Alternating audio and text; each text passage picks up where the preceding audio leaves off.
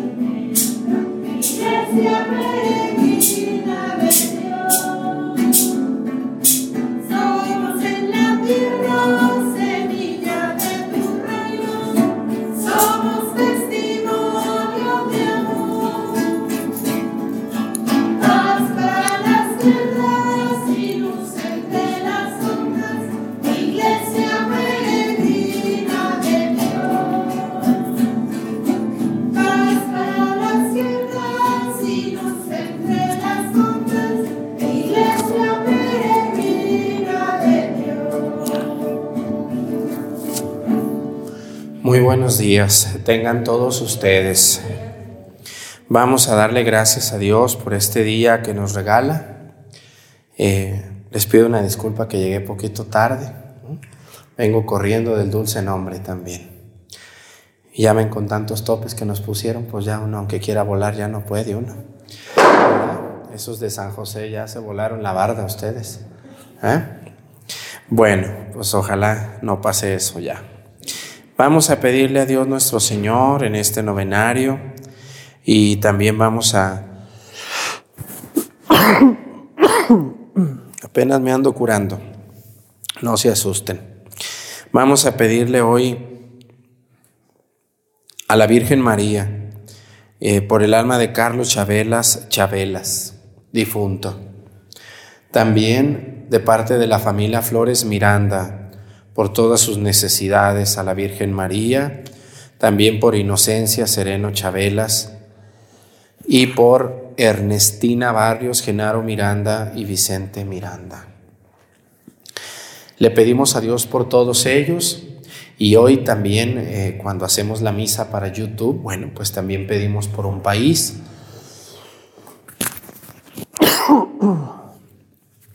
Vamos a pedirle a Dios nuestro Señor hoy por San Salvador, un país muy pequeñito, ahí de Centroamérica, pero vieran cómo nos ven ahí los salvadoreños. ¿eh? Nos ven mucho ellos, son muy católicos y buscan la misa, encuentran esta, les gusta y aquí los tenemos. Pedimos por San Salvador, ese país mm, con muchos problemas también de delincuencia como nosotros y con muchos problemas de, economía, de todo eso que sufren los países latinoamericanos, por desgracia. Vamos a pedirle a Dios también hoy por un oficio. Hoy quiero que me ayuden a, a pedir también por todas las personas que trabajan en los bancos. Vamos a pedir. ¿A ustedes les gusta ir al banco? Sí. ¿Cuándo les van a dar? ¿Cuándo van a pagar? ¿Ah? ¿O cuando les hablan? Usted es el señor José Arturo, lo esperamos en el banco con una aclaración. Ay, Dios de mi vida, se le baja a uno la sangre hasta los pies, ¿verdad? Entonces, pues vamos a pedir por los que trabajan en los bancos, eh, yo conozco gente también que, con la que voy y me ayuda mucho. No voy a decir nombres, pero ahí en algún banco ellos saben. Cuando yo tengo algún asunto, pues ellos me... Son muy listos y me resuelven y dicen, pues usted tranquilo, padre, yo soy jefa aquí ahorita, usted tranquilo. Y me ayudan, ¿no? Vamos a pedir por todos los que trabajan en un banco, de cajeros, de atención a clientes, de la recepción, para que nos dejen pasar más pronto. Un filo, ¿no? Aunque se hace en Chilapa, parece ¿Qué parece en Chilapa los bancos? El lunes y el martes. ¿Qué parecen? Ave María Purísima. De verdad, ustedes que no viven por acá, hasta una cuadra está formada la gente en la calle. Así, y no se mueven de ahí. ¿Por qué será? De Estados Unidos. Por todos los que trabajan en los bancos, en cajas populares, en cajas de asistencia, en telégrafos, por ejemplo, todos esos lugares que hacen ese servicio de manejar dinero, cobrar, vender, regalar, no, pues prestar, porque nadie regala, ¿verdad que no? Entonces vamos a pedirle a Dios por ellos, que Dios bendiga a todos los banqueros inversionistas, trabajadores y los que hacen el aseo en los bancos y todos, todos los que están allí. Y bueno, ahorita estamos pidiendo por todas las diócesis también de México, vamos pidiendo por una, por otra, por otra, y, por su obispo y por los sacerdotes de esas diócesis. Y como mucha gente nos ve aquí en México, pues todos luego están esperando. Entonces, hoy vamos, hoy vamos a pedir, hoy vamos a pedir por la diócesis de Campeche vamos a pedir por la diócesis de Campeche. Hay que poner las pilas a recargar, ¿eh? que no se cargan con el sol. Vamos a pedir por la diócesis de Campeche, que abarca exactamente lo que es el estado de Campeche, allá en, en la costa del, del, del, ¿cómo se llama? Del Golfo de México. Yo conozco algunos sacerdotes que están por allá, que son de Jalisco también, y bueno, eh, pues el señor obispo también es de Jalisco, es casi mi paisano. Él es de Yagualica. Yo creo que los que me están viendo de Yagualica les va a dar mucho gusto. Don José Francisco González González, un, un hombre muy sencillo. Ahí no lo saludan mucho. Él es de Yagualica y está de obispo en Campeche. Pues que Dios lo bendiga a él en su ministerio, a los sacerdotes, a las consagradas y a los laicos que nos ven en ese estado caliente por, por calor que hace ahí en Campeche. Yo pido por las ciudades que me acuerdo, que son Champotón, eh, Campeche Capital, Ciudad del Carmen, Escárcega y otros municipios, no me lo sé, son los únicos que me acuerdo, pero pido por todos ellos. Pues iniciamos nuestra celebración en el nombre del Padre y del Hijo y del Espíritu Santo. La gracia de nuestro Señor Jesucristo, el amor del Padre, la comunión del Espíritu Santo estén con todos ustedes. Pidámosle perdón a Dios por todas nuestras faltas. Yo confieso ante Dios Todopoderoso y ante ustedes, hermanos, que he pecado mucho de pensamiento, palabra, obra y omisión. Por mi culpa, por mi culpa, por mi grande culpa. Por eso ruego a Santa María, siempre Virgen, a los ángeles, a los santos y a ustedes hermanos que intercedan por mí ante Dios nuestro Señor. Dios Todopoderoso tenga misericordia de nosotros, perdone nuestros pecados y nos lleve a la vida eterna. Amén.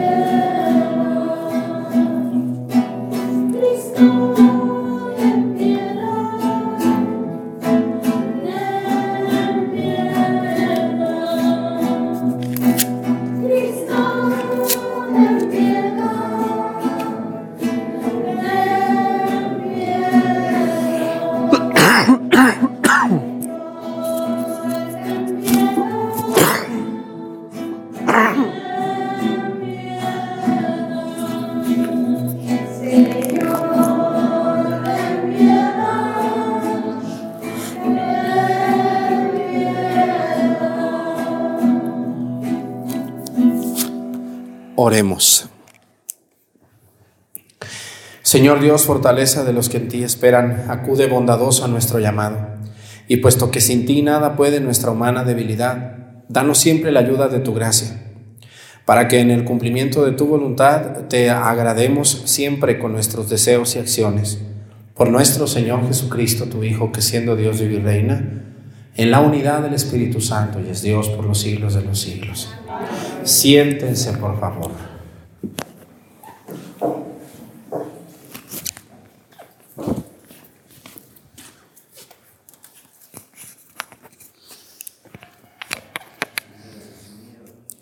Del primer libro de los reyes. Después de la muerte de Nabot, el Señor le dirigió la palabra al profeta Elías y le dijo, levántate y ve al encuentro de Ahab rey de Israel, que vive en Samaria. Se encuentra en la viña de Nabot, a donde ha ido para apropiársela. Dile lo siguiente, esto dice el Señor, así que además de asesinar está robando.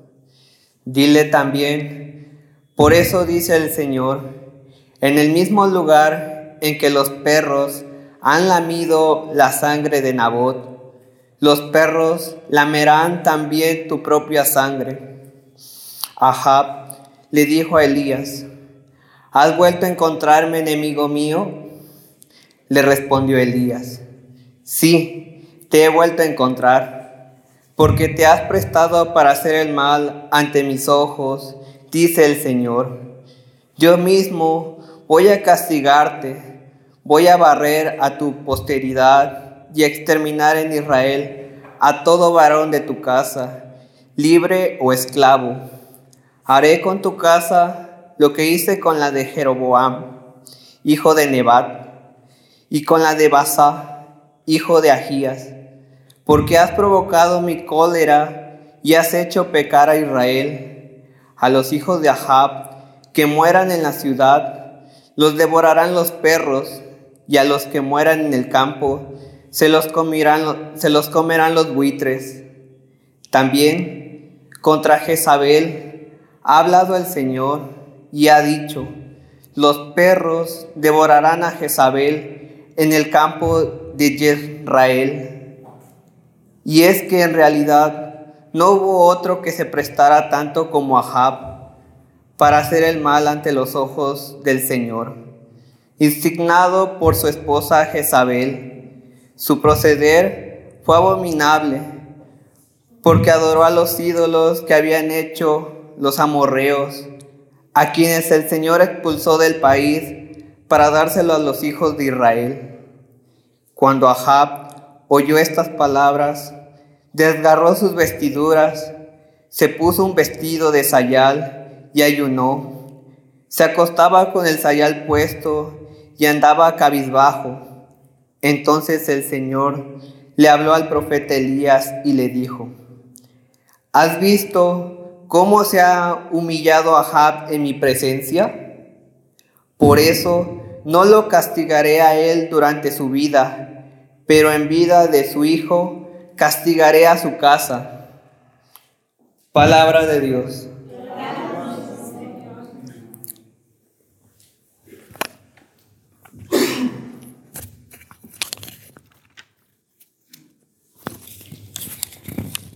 Misericordia, Señor, hemos pecado. Misericordia, Señor, hemos pecado. Por tu inmensa misericordia, por tu inmensa compasión y misericordia. Señor, apiádate de mí y olvida mis ofensas. Lávame bien de todos mis delitos y purifícame de mis pecados. Misericordia, Señor, hemos pecado. Puesto que reconozco mis culpas, tengo siempre presente mis pecados contra ti solo pequé, Señor, haciendo lo que a tus ojos era malo. Misericordia, Señor, hemos pecado.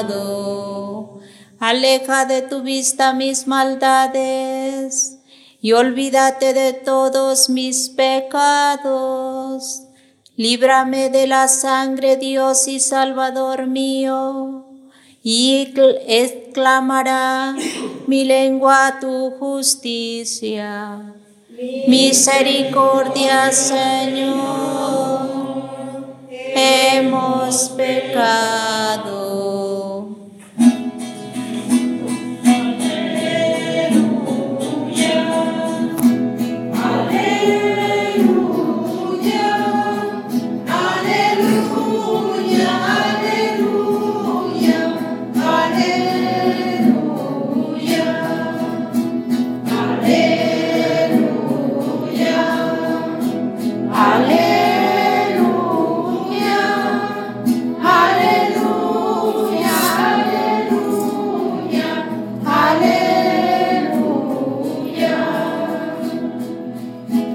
Les doy un mandamiento nuevo, dice el Señor, que se amen los unos a los otros como yo los he amado. Aleluya,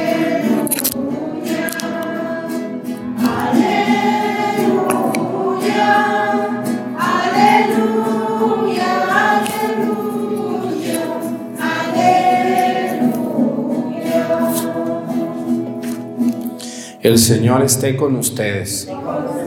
Lectura del Santo Evangelio según San Mateo.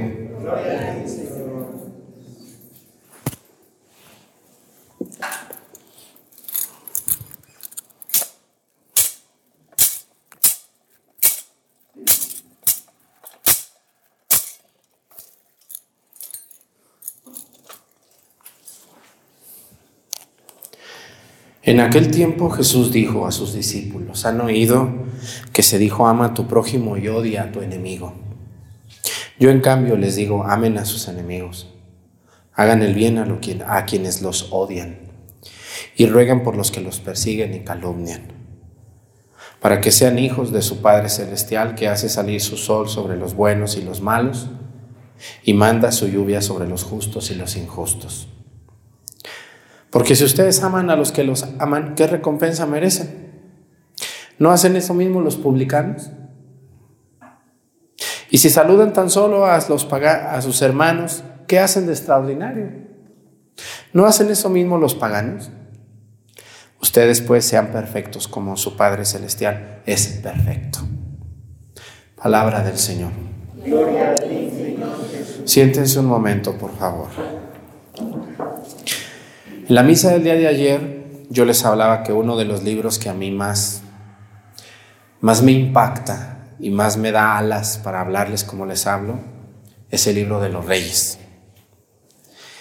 El libro de los reyes gira alrededor de la vida de los reyes de Israel, por eso se llama libro de los reyes. Ahí está desde el rey Saúl, ahí está el rey David, el rey Salomón, el rey Josías, el rey, el rey Joconías y está el rey Ahab, que fue uno de los más, más omisos. Hubo de todo, hubo reyes muy enamorados, Hubo reyes muy desobedientes, hubo reyes muy altaneros y orgullosos, hubo reyes envidiosos, hubo reyes buenos y hubo reyes tontos, como el que vamos a ver hoy. ¿Mm? Entonces, así como en su casa de ustedes, ¿verdad? ¿Todos son listos? ¿Todos son buenos? Le sale un hijo listo, un hijo abusivo, un hijo santo, un hijo amable, un hijo grosero, un hijo altanero, uno medio marihuano y uno medio tonto, por no decir otra palabra. Todos tenemos en la casa uno de cada uno, ¿o no?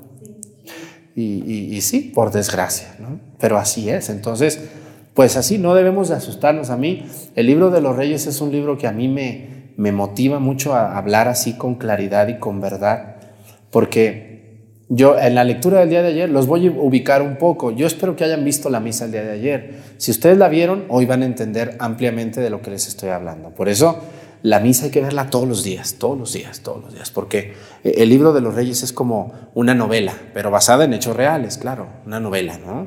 Si no leíste ayer, ya lo de hoy no lo entiendes. ¿En qué se quedó la novela, mija? A ver, dime. ¿Si le dio el beso o no le dio el beso? ¿Eh? ¿Si llegó la señora o no llegó? A ver, mija, platícame, tú que la viste. Ojalá, ojalá así fueran con esta misa, que dijeran, ¿de qué habló el padre Arturo hoy? A ver, dime. Ah, sí, sí la vi. Muy bien. ¿Sí les recordé a alguien que ve novelitas en su casa?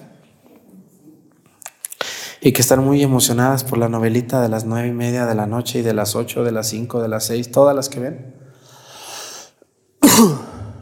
Los muchachos de hoy no ven novelas, hoy se llaman series para que se oiga más elegante. Pero es lo mismo, son novelas cortas, es lo mismo. ¿O no? Bueno, entonces, ojalá vieran la misa todos los días y no estuvieran preguntando, porque luego hay gente que dice, ¿por qué el padre habla de eso? ¿Que no vio la misa ayer usted, señora? No la pude ver. Ah, pues véala, ahí está en YouTube y luego ve esta y le va a entender muy bien. Miren, el primer rey de Israel fue Saúl. Saúl eh, tuvo problemas y entonces Dios escogió a David y Salomón fue hijo de David y llegó a ser el rey. Luego los dos hijos de Salomón se pelearon y se dividieron el reino del norte y el reino de, del sur, que era el reino de Judá. Por eso se le va a llamar el reino de Israel y el reino de Judá. Arriba estaban como las once tribus y abajo nomás estaba la tribu de Judá.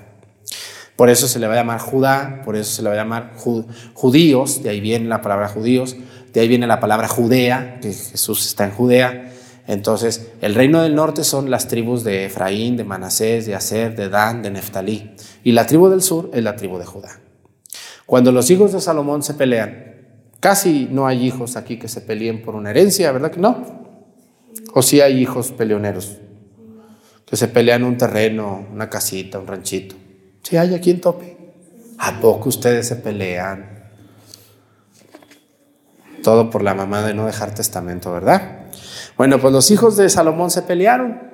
Ahí está Roboam y Jeroboam, así se llamaban, Jeroboam y Roboam, ¿no? Entonces era tanto el pleito que tenían que dijeron, bueno, a ver, a ver, ya les vamos a partir el pastel en dos. Tú, tú el reino del norte, tú el reino del sur. Ya, ya, ya. Váyanse ya. Envidiosos. Bueno, así pasó. Entonces, la descendencia va a continuar, pero ya divididos los hermanos. Y va a haber dos reyes, uno en Judá y uno en Israel. Entonces aquí viene el pleitazo. Y todos los reyes tuvieron problemas, pero hubo reyes muy abusivos.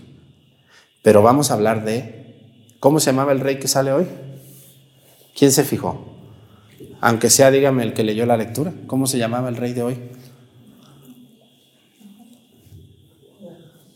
¿Cómo? No, el rey que aparece hoy en la primera lectura. Ahorita lo acabas de leer. ¿Quién es ese rey? Ahab. El rey Ahab. ¿Eh? El rey Ahab era como uno de esos tontos que conozco que los domina una mujer muy poderosa. Yo les decía ayer, en la misa que celebré allá en Viramontes, les decía que hay mujeres que se casan con un hombre que parece su hijo. No sé si parezca, no sé si pasa eso aquí en Topi. Hay hombres que están buscando en la mujer no una esposa, sino una mamá. Y también hay, también hay mujeres que se casan con un hombre y están buscando en el hombre un papá, no un compañero. Eso se ve, se, se nota, psicológicamente esto está comprobado. Eh, entonces, hay mujeres que, que se dejan totalmente humillar, totalmente eh, tratar como hijas, porque no buscaron un esposo, sino un papá. Entonces, como es el papá, pues la, la hija hasta cierto punto le soporta lo que sea. ¿no? Entonces, cuando eso es un error, es un equívoco, yo tengo que buscar una pareja, no una hija o un hijo o un hermano, un padre o una madre. Y, y, lo hacemos esto inocentemente, ¿eh? no, no, crean, que, no crean que, que esto se ve a, a leguas, o sea, cuando andan de novios, pues parecen pareja, pero realmente lo que están buscando a veces son compensaciones. Y hay mujeres muy abusadas y hombres muy abusados que dicen, no, a esta muchachita, yo tengo 35 años, tiene 16, pues yo quiero una así. No está buscando una compañera, está buscando una criada, una hija. ¿Eh? Y también hay mujeres mayores, o no las creen capaces a las mujeres de agarrar algún tiernito, tontito, perdón, tiernito, iba a decir tontito. ¿Si los agarran o no los agarran mujeres? Sí, las mujeres son más, más, más abusadas, ¿eh? Abusadas, son, son abusadas las mujeres. Yo conozco una que otra que trae ahí un, un muchachillo y el muchachillo porque le dan dinero, pues sí, pero no sabe lo que está metiendo. ¿Eh? Esto no quiere decir que no pueda haber éxitos, parejas exitosas así, ¿no? También hay quien, hay hombres que le gustan mujeres mayores, hay mujeres mayores que gustan muchachos jóvenes, eh, ya son gustos mm, al aspecto sexual. Pero me estoy refiriendo a un aspecto mayor, que es el aspecto de la convivencia, es el aspecto de vivir con alguien, ¿no? No me estoy refiriendo al aspecto sexual, me estoy refiriendo al aspecto de vivir con una persona. Entonces, a veces sin querer, nos casamos con alguien al que vemos como hijo. ¿Mm? Yo, yo les puedo decir nombres, nomás que no, porque ven la misa, que su esposo no es su esposo, es su hijo. Le digo, no, usted, doña Chana, usted no tuvo tres hijos, usted tuvo cuatro. Y aquí está el más grandote, mire, un inútil. No sale adelante, usted es la que tiene que sacar todo adelante. ¿Eh? ¿Sí hay de esos casos en Topi? Sí. Sí, ¿verdad? Que dices, bueno, pues que no es tu esposo, parece tu hijo ese atarantado. Bueno, ¿y tu esposa, pues, qué te hace o qué? No, pues ahí la tengo que decir que me haga de comer porque es como una niña. Pues es que sí, la hicieron sentir su hija. Ustedes no son hijas de su esposo, ni son hijos de su esposa, son compañeros. Hay que ubicarnos bien en eso y decir, oye, no, tú, no, no seas tan, tan esto, somos compañeros. Bueno, aunque no lo crean, sí pasa. Y pasó con Ahab. Ayer yo les hablaba de esto en la misa. Ahab era un rey, era el rey, pero era un tarado. Y se enamoró de la, de la, de la, ¿cómo se llama? De la, ay, ¿cómo es? El viñedo de, de Nabot. ¿Conocen algún señor que se llame Nabot por acá? Hay que ponerle un niño a Nabot, un nombre muy bonito. Nabot tenía una, un terrenito a un lado de la casa del rey. Les platico rápido lo que pasó ayer.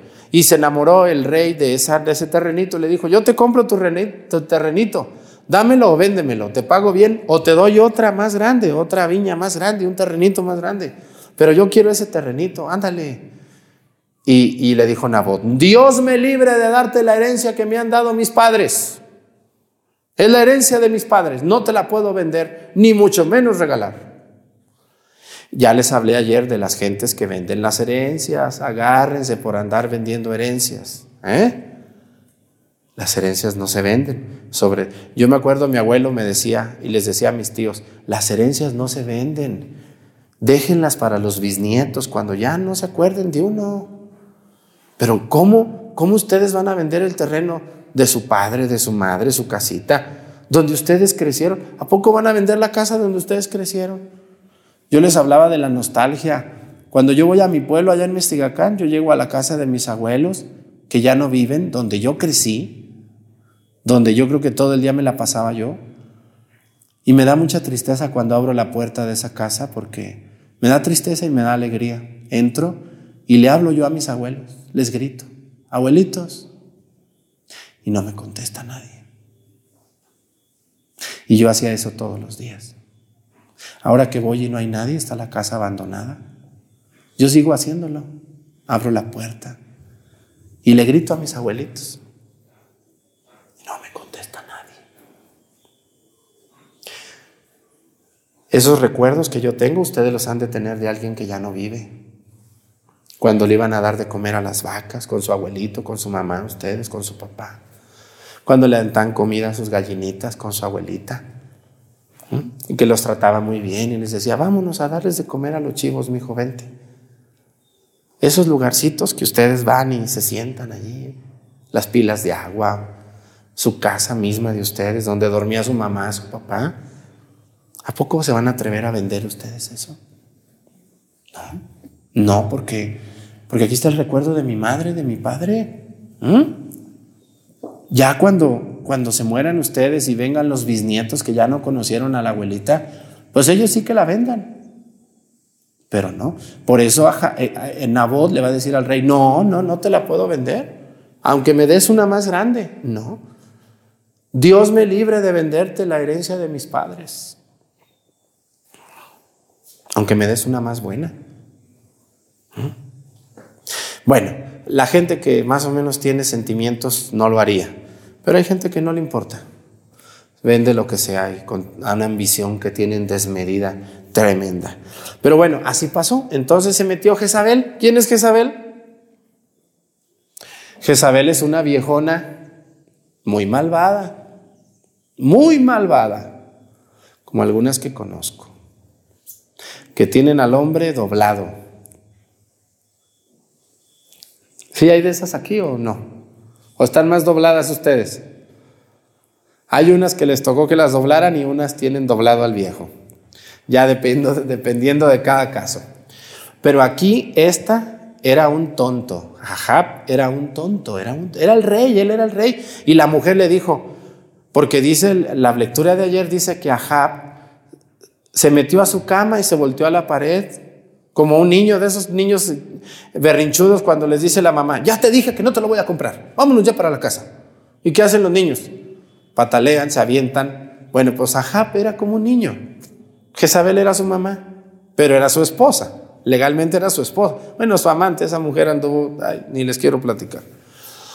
Ya luego veremos más cosas de esta mujer malvada, pero van a ver cómo va a terminar también. Bueno, entonces le dice, le dice ella, le, le pica la cresta al gallo, le dice, ¿cómo es posible si tú eres el rey? Si tú quieres esa viña, va a ser tuya, déjamelo a mí. Y esa mujer hizo un papel, lo firmó por él y hizo que lo mataran a Nabot en su propia viña. Mátenlo. Y se quedó con la viña. Por buenas o por malas, se quedó con la viña. ¿Hasta dónde llega la avaricia? Les decía yo ayer. La avaricia es capaz incluso de matar. ¿eh? La ambición. ¿Cuántos hijos quieren que ya se muera la mamá o el papá para quedarse con un rancho, un terreno? Suele suceder esto. Bueno, entonces hoy dice que Dios le dijo a Elías, a ver Elías, ven para acá, te necesito Elías, ven. Elías es el profeta de Dios. ¿Vas a ir con Ahab? Y le vas a decir estas palabras. Porque no solamente es ratero, es asesino. Vas a ir y le vas a decir esto y a Jezabel, mujer malvada, esto. Y ahí va Elías. Por eso yo no me canso de decirles la verdad. Yo no soy Elías, pero, pero cuando a mí me ordenaron sacerdote me dijeron, un sacerdote es un, es un predicador y un predicador también es un profeta. Y un profeta es aquel que predica la verdad y que predica lo que está mal. Y un sacerdote debería de ser un hombre que felicita, que ama, que quiere, que enseña a amar a Dios y también que denuncia. Porque cuando un sacerdote nomás se convierte en una tapadera, echa a perder a la gente. ¿No se quieren casar por la iglesia? No se casen, hijos, no hay problema. Yo soy bien bueno con ustedes les voy a dar la comunión, son mis amigos. Eso está mal. Eso es ser tapaderas. Y eso no, son, no deberíamos de ser los sacerdotes, ni ustedes con sus hijos. Cuando se tiene que felicitar y abrazar a una persona, hay que darle un abrazo y un beso al niño y decirle, mi hijo, te felicito. Y cuando se le tiene que corregir, hay que corregirle, sin miedo, como lo hizo Elías. Si no hacen caso, allá ellos, pero que ustedes no queden. ¿O son alcahuetas ustedes? ¿Sí saben qué quiere decir alcahueta, verdad? no ocupan explicación. Porque una señora me dijo, ¿qué quiere decir alcahueta? ¿Quién le quiere explicar? Pues tapaderas. Ay, mis niños. Ay, mis niños, los voy a sacar de la escuela. En esta escuela los tratan muy mal. Me dicen que se portan muy mal mis niños. Señora, ya llevan tres escuelas sus hijos. ¿Será la escuela? ¿Será la escuela? Es que en la casa mis niños se portan muy bien. Sí, pues no les dice nadie nada. Ay, qué maestros tan malos. Ay, no, yo no voy a llevar al catecismo ahí al, al padre Arturo a mis niños. No, me los va a regañar. Mis niños tan buenos. Ay, Dios de mi vida. Alcahuetas, tapaderas. Pero después viene el pago, ¿no? Síganle tapando, síganle tapando. En 15 años nos vemos, o menos. Tápenle bien todas sus porquerías y verán cómo todo sale a la luz. Dice que Elías llegó y le dijo al rey, fíjense qué pantalones de Elías. ¿Qué le dijo al rey?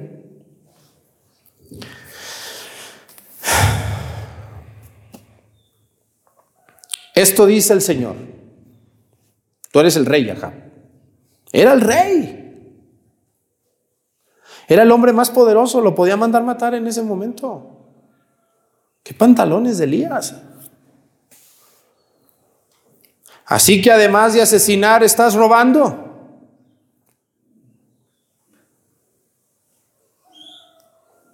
Por eso dice el Señor que en el mismo lugar en que los perros han lamido la sangre de Nabot, los perros lamerán también tu propia sangre. Ajá le dijo a Elías, ¿has vuelto a encontrarme, enemigo mío?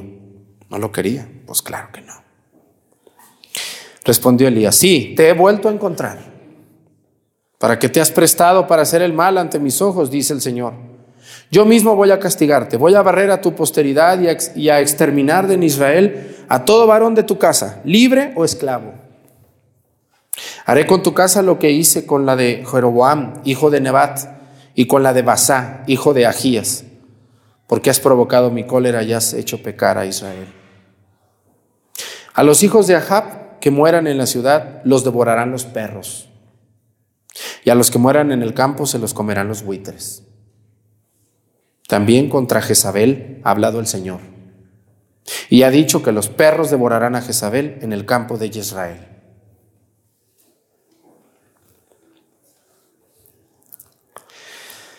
Cuando Ahab oyó estas palabras, bueno, dice, Ahab para hacer el mal ante los ojos del Señor instigado por su esposa Jezabel.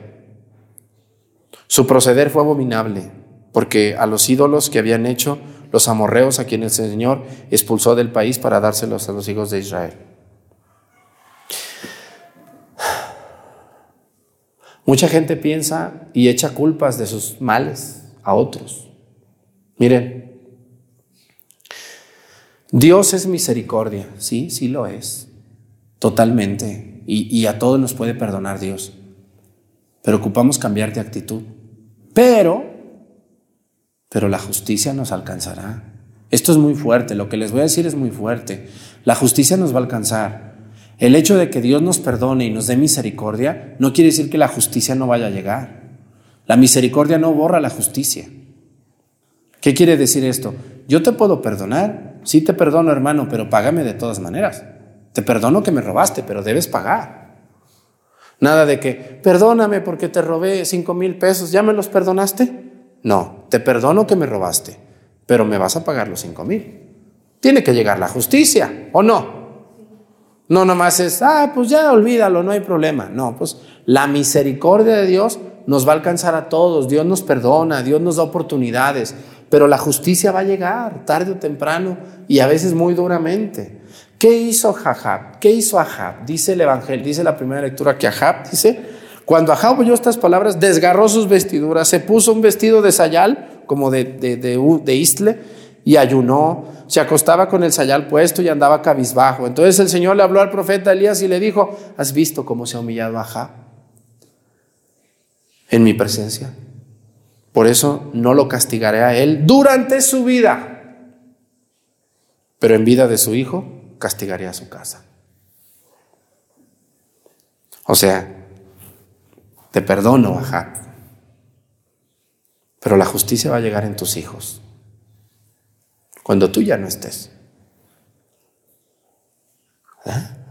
Porque esta malvada va a poner a su hijo preferido de rey. Ahí está Jezabel, esta mujer. Van a ver cómo va a terminar, ya luego llegaremos. Lo que yo les quiero decir a todos ustedes, hermanos, que están viendo la misa, Padre, y esto a mí que me enseña.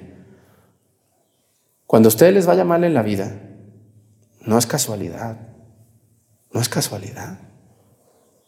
A veces nosotros hace unos años le dañamos la vida a otros. Cuando no nos va bien en una cosecha, cuando nos tratan mal, cuando no nos llega el dinero, cuando tenemos un hijo en malos pasos, pues a veces es la justicia que ya nos alcanzó. Y si nos ponemos a ver nuestro pasado, nos vamos a asustar y vamos a decir, yo me estoy quejando con Dios por esto que me está pasando con un hijo, pero, pero yo también qué hice antes. No dañé yo a otra persona. ¿Ah? ¿No desobedecí a Dios?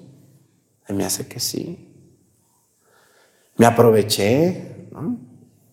Yo me fijo personas que se aprovecharon como este hombre del poder para despojar a otros y después viene el pago. Hay un dicho que el que goza tiene, el, primero, el que primero goza luego paga. Y de esta vida nadie nos vamos a ir sin pagar. Cuando nos esté yendo mal, no, a veces no nos va mal gratis. Eso es consecuencia de decisiones mal tomadas, de acciones mal hechas, de personas que tuviste tú en tus manos y te aprovechaste de esas personas. Personas a las que usaste y no les pagaste. Luego te pago, ¿no? Ahí luego te invito, ahí luego te lo regreso. ¿Cuántas personas han dañado a otras haciéndolas correr de un trabajo? Y después nos hacemos los sufridos. Ay, ¿por qué me está yendo tan mal? Ay, ay, ay, Dios de mi vida, yo tanto que he luchado. Pues sí, pero a lo mejor hace 10 años, hace 15, hace 20, usted andaba metido en cosas que no estaban correctas y la justicia ya te alcanzó. Y donde más duele. ¿Dónde es donde más duele, señoras o señores que están aquí? ¿En los padres, en los hermanos o en los hijos? En los hijos. Y esto aplica en todo. ¿Dónde están los políticos que gobernaban a México hace 20 años? Ya no son nada. Algo hicieron mal, por eso ya no pueden seguir. La justicia ya los alcanzó. ¿Dónde están aquellas personas que le hicieron la vida imposible a un muchacho en la escuela? ¿Dónde están aquellas personas que humillaron? ¿Dónde están aquellas personas que trataron mal a un sacerdote, a un seminarista? La vida ya los alcanzó, la justicia ya los alcanzó. ¿eh? Yo conozco casos de personas que dañaron a un sacerdote o a un seminarista y nomás no les va bien. Le digo, usted le hizo mucho daño a ese seminarista. Usted le inventó cosas y lo persiguió. Y hasta que usted restaure el daño, no va a ver el sol. Ay, no me diga eso, padre. Aquí está. Dios se compadeció de Ahab, le dijo, ok, lo vamos a perdonar, pero en sus hijos, allí sí va a tronar el cohete. Hermanos, yo les invito a ustedes, si no queremos en un futuro pagar, no hagamos daño a nadie. No nos aprovechemos de nadie, de nada. Todo va a llegar a tu casa, a tu familia. ¿Cuántas personas han conseguido un trabajo denostando a otros? ¿O no es verdad? Pregúntenle a la gente que trabaja en grupos, en tiendas, en... los han corrido por sus compañeros. Porque este quiere el empleo tuyo. Yo quiero ser, yo quiero tu trabajo. Entonces, ¿qué hago? Te echo malo, te destruyo, te invento, te calumnio para yo quedarme con ese trabajo. Y sí, lo vas a tener un tiempo, pero después va a llegar otro más insidioso que tú y también te van a tumbar. Por eso, nunca, escúchenme muy bien, nunca ustedes crezcan pisando al otro. Nunca, nunca. Qué ambición de, de, Ahab. Si ya tenía su casa grande, ¿para qué quería un terreno que era una herencia de un hombre que respetaba a sus padres, Nabot? Lo mandó matar, se convirtió en asesino y en ratero. No, hay que ponerle medida a la avaricia. ¿Necesito esa nueva estufa? Se me hace que esa estufa me aguanta un, un año más. ¿Eh? Tranquilos. No, le voy a robar su estufa ahora que se muera mi suegra. Ya vi que tenía una estufa bien buena. Ahorita que se la agarro. Pues después van a hacerlo contigo lo mismo. Vean cuando se mueren las suegras, llegan todas las nueras y los yernos, ¿o no? A ver qué se cargan. Pero luego te vas a morir tú. Y ahí van por lo tuyo. Por eso no. De verdad, no hay que hacer eso. Nunca destruir a nadie para subir. Yo en YouTube, gracias a Dios, hemos subido sin destruir a nadie, trabajando, siendo auténticos, predicando, diciendo la verdad. Y Dios nos ha subido. Esto es obra de Dios. Ustedes también, poquito, mucho lo que ganen, adelante, adelante, adelante, sin despreciar a nadie. Hijo, ¿quieres llegar lejos? A trabajar, hijo. No desprecies a nadie, no trates mal a nadie y no le quites a nadie lo suyo. Dios tiene un lugar para ti en el mundo y va a llegar, pero sea comedido, acomídete, trabaja, échale ganas y tu, tu lugar va a llegar en el mundo. Vamos a pedirle mucho a Dios por toda esa gente malvada, aprovechada. ¿Sí conocen aprovechados? Yo no conozco gente aprovechada. Puros almas de Dios yo veo en el mundo. Vamos a pedirle mucho a Dios por los aprovechados de este mundo, que al rato les toca pagar, al ratito. Ya no falta mucho que tengas que pagar, donde más te duele. Ay, porque se llevó a mi esposo. Ay, porque se me fue mi hijo. Ay, Dios de mi vida. Y hace 10 años, señora, cuando usted se amoló al prójimo, vamos a ponernos de pie. Presentemos ante el Señor nuestras intenciones. Vamos a decir todos, Padre, escúchanos.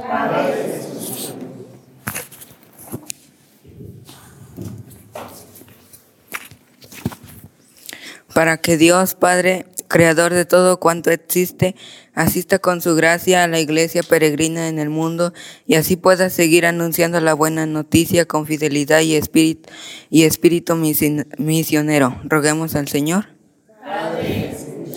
Para que el Hijo unigénito de Dios, que se hizo en todo semejante a los hombres menos en el pecado, interceda por el mundo entero y todos le reconozcamos siempre como Maestro Divino. Roguemos al Señor. para que el Espíritu del Señor que nos inspira palabras para dirigirnos al Padre sea luz y consuelo de quienes sufren y que seamos y que a nosotros nos mueva a dejar nuestro egoísmo y ayudar a quienes lo necesiten. Roguemos al Señor. Oremos por el pueblo de Dios aquí reunido, por nuestra parroquia, comunidad y nuestra diócesis, para que la presencia del Espíritu Santo nos ilumine continuamente y acompañemos em, y nos empeñemos a generar una comunidad unida. Roguemos al Señor. Pedimos a Dios por todas las personas aprovechadas y aprovechados. Que Dios les ayude a entender que el tener no lo es todo y que despreciar a otros o quitarles su lugar tampoco. Que respetemos la vida, las cosas de los demás. Por Jesucristo nuestro Señor. Siéntense, por favor.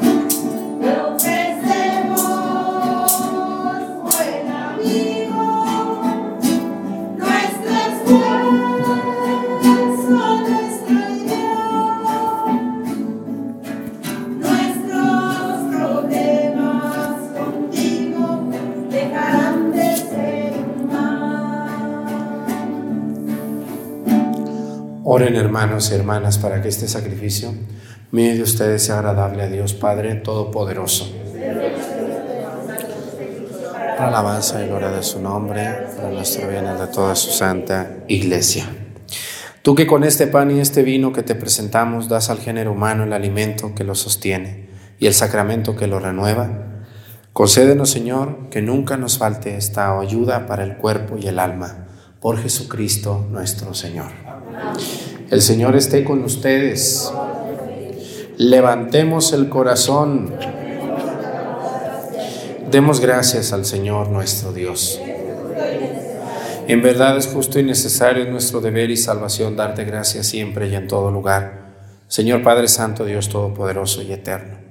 Pues aunque no necesitas de nuestra alabanza, es don tuyo que seamos agradecidos. Y aunque nuestras bendiciones no aumentan tu gloria, nos aprovechan para nuestra salvación. Por Cristo, Señor nuestro. Por eso, unidos a los ángeles, te aclamamos, llenos de alegría, diciendo.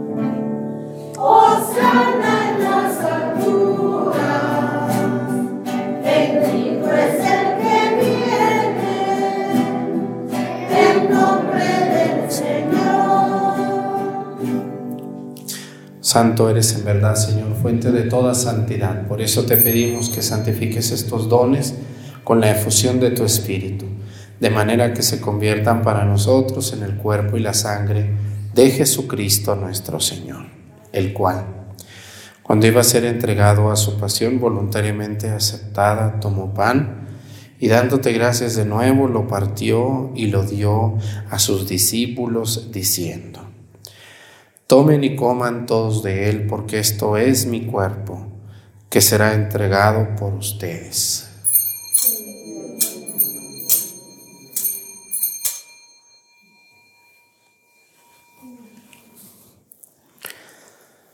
Del mismo modo, acabada la cena, tomó el cáliz y dándote gracias de nuevo, lo pasó a sus discípulos, diciendo, Tomen y beban todos de él, porque este es el cáliz de mi sangre sangre de la alianza nueva y eterna que será derramada por ustedes y por muchos para el perdón de los pecados.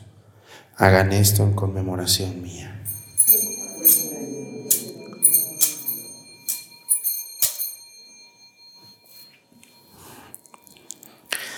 Este es el sacramento de nuestra fe. Así pues, Padre, al celebrar ahora el memorial de la muerte y resurrección de tu Hijo, te ofrecemos el pan de vida y el cáliz de salvación y te damos gracias porque nos haces dignos de servirte en tu presencia. Te pedimos humildemente que el Espíritu Santo congregue en la unidad a cuantos participamos del cuerpo y la sangre de Cristo. Acuérdate, Señor, de tu iglesia extendida por toda la tierra, con nuestro Papa Francisco y nuestro Obispo José de Jesús y todos los pastores que cuidan de tu pueblo, llévala a su perfección por la caridad. Acuérdate también de nuestros hermanos que se durmieron en la esperanza de la resurrección y de todos los que han muerto en tu misericordia. Admítelos a contemplar la luz de tu rostro. Ten misericordia de todos nosotros y así con María, la Virgen Madre de Dios, Nuestra Señora, la Purísima Concepción, con su esposo San José, con los apóstoles y los mártires y todos los santos, por cuya intercesión confiamos obtener siempre tu ayuda. Por Cristo, con Él y en Él, a ti Dios Padre Omnipotente, en la unidad del Espíritu Santo, todo honor y toda gloria por los siglos de los siglos. El amor de Dios ha sido derramado en nuestros corazones con el Espíritu Santo que se nos ha dado. Digamos con fe y esperanza, Padre nuestro, que estás en el cielo, santificado sea tu nombre. Venga a nosotros tu reino, hágase Señor tu voluntad en la tierra como en el cielo.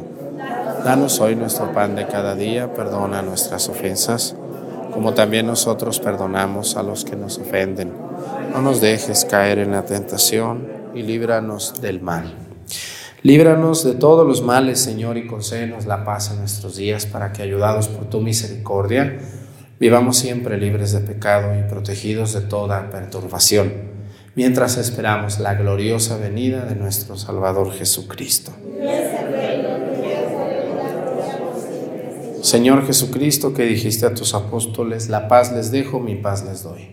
No tengas en cuenta nuestros pecados, sino la fe de tu iglesia, y conforme a tu palabra, concédele la paz y la unidad. Tú que vives y reinas por los siglos de los siglos, que la paz del Señor esté con ustedes. Vamos a darnos con nuestra cabeza un saludo de paz.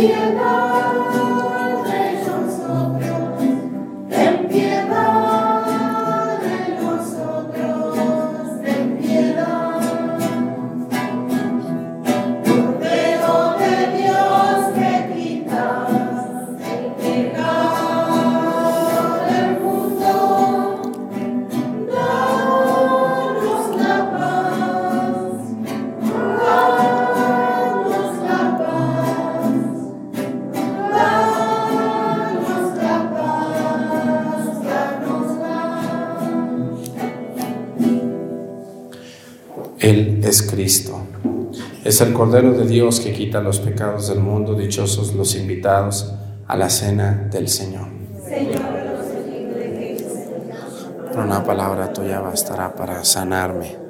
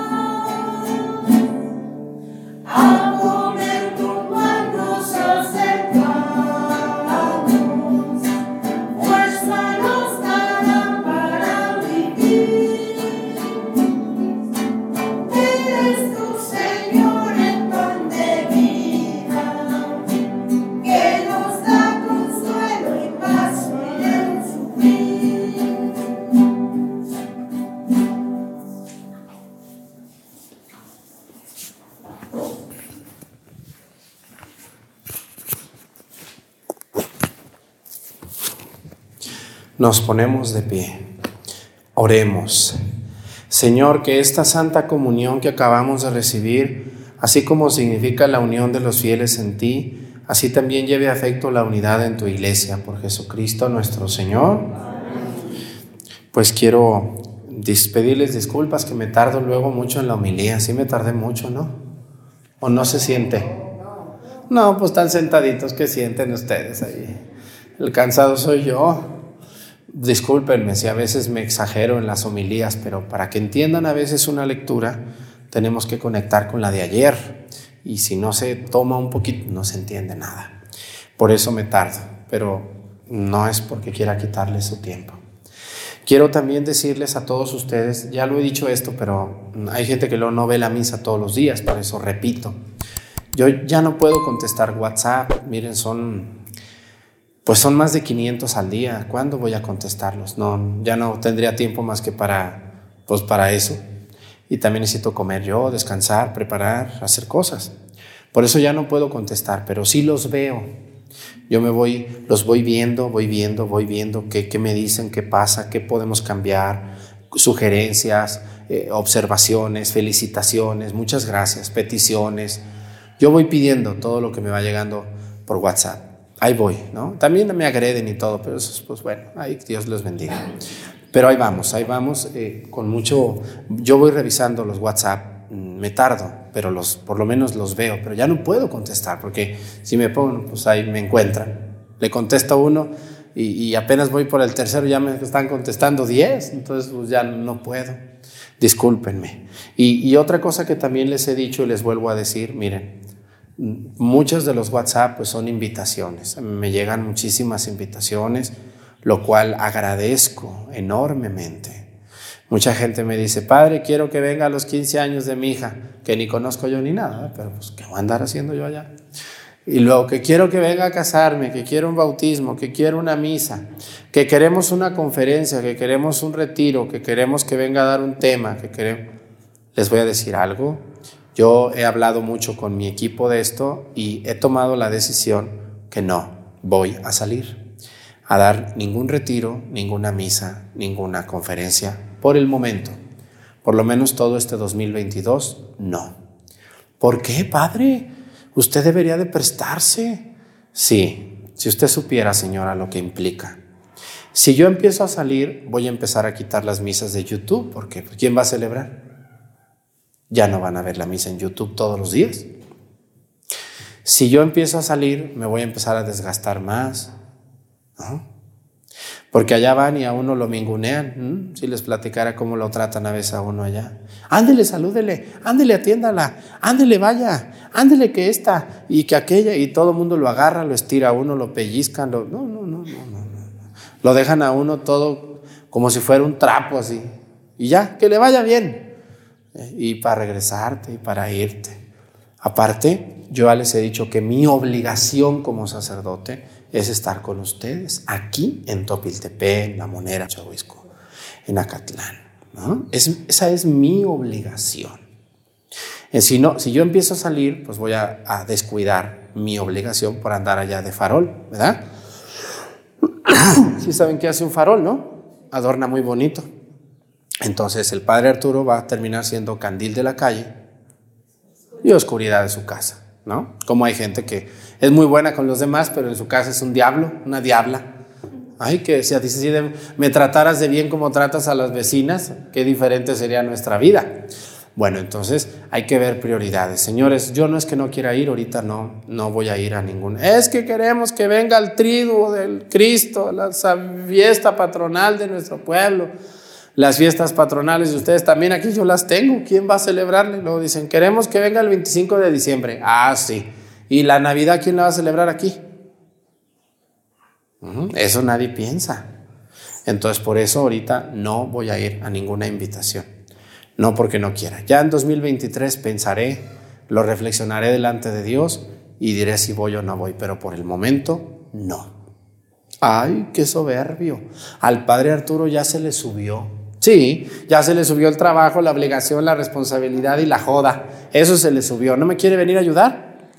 Véngase a confesar, a visitar enfermos, a celebrar, a hacer cafés católicos. ¿Eh? Véngase. Véngase y ayúdeme. Y verá que no se me sube nada. Los que me conocen y conviven conmigo saben que soy un hombre de responsabilidad.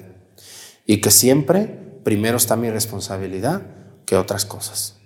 Y yo cuando les digo, lo único que les hago a veces es cambiarles la hora de la misa, pero nunca les quedo mal. Pero es todo. Entonces yo soy un hombre de responsabilidad y primero tengo que atenderlos. Cuando me cambien, pues ya veré, ¿verdad? Pero así es. Entonces, pues muchas gracias a todos por comprender esta parte difícil, eh, porque pues si yo empiezo a salir, ¿quién va a atender aquí? No. Padre, pero aparte, yo pienso que estoy haciendo mucho bien por YouTube. Todos los días pueden verme, donde ustedes estén, allá donde quieren el retiro, allá pueden ver el YouTube. Ayer, déjenme les platico, ayer me mandaron unas fotos de una parroquia X, no, no les voy a decir dónde, que me dijeron, padre, nosotros Nuestras reuniones eran muy aburridas porque pues nadie nos ayudaba. Agarrábamos un librito y nos poníamos a leer, nos quedábamos dormidos, ya ni iba nadie. Y decidimos como grupo reunirnos en la parroquia todos los días, no todos los días, cada ocho días, a ver una lección bíblica con usted y luego comentarla. Y viera cómo nos está funcionando. Compramos un proyector, pusimos nuestra pantallita ahí en un salón que nos presta el Padre, pusimos la lección bíblica número uno, temporada uno, como usted nos dice, y luego escuchamos todos la lección bíblica con nuestra Biblia, termina la lección bíblica y el grupo nos ponemos a, a pensar, a opinar y, estamos aprendiendo mucho. Por favor, no deje de hacer las lecciones bíblicas. Digo, mira, cuando uno quiere, no necesitan que el Padre vaya. Así, ahí está. Y ahí no se cansa el padre Arturo, es lo bueno, ni cobra. ¿eh? Ah, porque si les cobran, decir, ay, ¿por qué van a cobrar? Ya, ya, ya las estoy oyendo, esas señoras pedantes, o como les decimos, algo así, de pedantes, señoras y señores. Bueno, gracias, que el Señor esté con ustedes. Y la bendición de Dios Padre, Hijo y Espíritu Santo descienda sobre ustedes, permanezca para siempre. Que tengan bonito día. Nos vemos mañana con la ayuda de Dios. Gracias.